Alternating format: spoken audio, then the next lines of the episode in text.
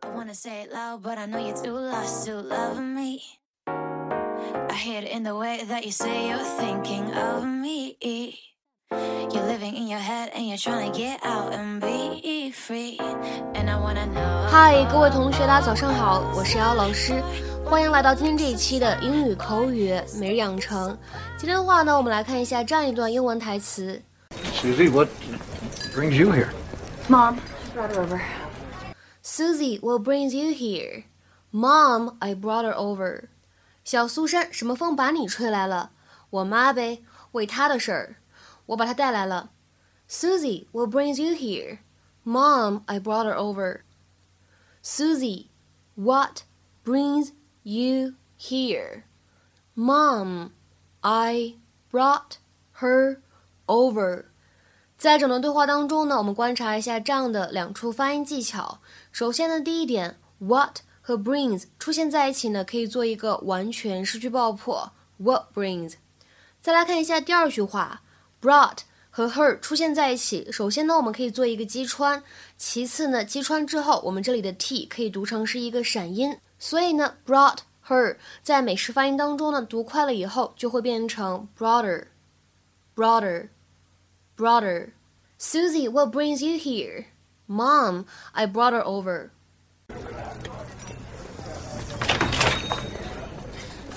Oh, Morty, look who's here. Hey, Millie, hi.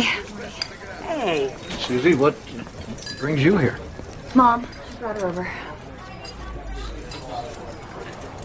What, what's she doing out there? She says she won't come in until you go out and apologize to her. For, for what? For shoving her?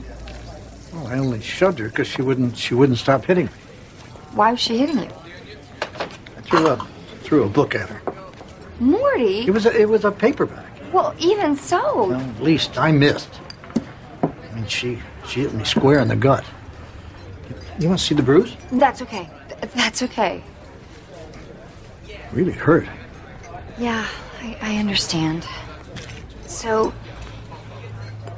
could you uh, just go out and apologize? No, Why? because I don't want her back. Morty? Look, I'd love her, but the, the, the pancake shack is just starting to take off. And we, we were talking about opening another one. I mean, that, that's practically a chain. I, I don't have time for her hysterics. Yeah, I sympathize. I really do. But you have to take her back. Why? Because she wants to move in with me.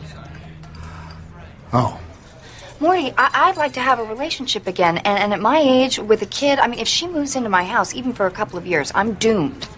what, uh, wasn't there a plumber? Your, your mother said you were in love with a plumber. I am. I mean, I was. It didn't work out. I'm, I'm sorry. If she moves in, she will burn up all my oxygen, and I need it.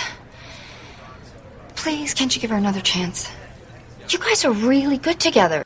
今天节目当中呢，我们重点来学习一下这样一个表达，叫做 bring something or someone over，表示的是把某个事物或者某个人呢从一处地点带到另外一处地点。Take someone or something along from one location to another。下面呢来看一些例子。第一个，Sure, I can watch Sandy tonight. Just bring her over after daycare. 没问题，今天晚上我可以照看 Sandy。她幼托班结束以后呢，就把她带过来吧。Sure, I can watch Sandy tonight. Just bring her over after daycare. 那么再比如说，看第二个例子，I'll bring the movie over so we can watch it at your party. 我会把这部电影带过去，这样呢，在你的派对上我们就可以看电影了。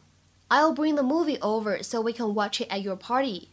那么在英语当中呢，我们也可以说 bring something or someone over to some place，其实呢是一样的意思。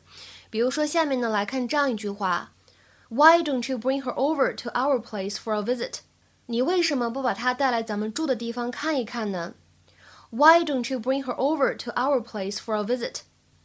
今天的话呢，请各位同学尝试翻译下面这样一个句子，并留言在文章的留言区。明天把你最喜欢的那本小说带过来吧。明天把你最喜欢的那本小说带过来吧。这样一个句子应该如何使用我们刚才讲过的 bring something or someone over 来造句呢？期待各位同学的踊跃发言。我们今天节目呢就先讲到这里，拜拜。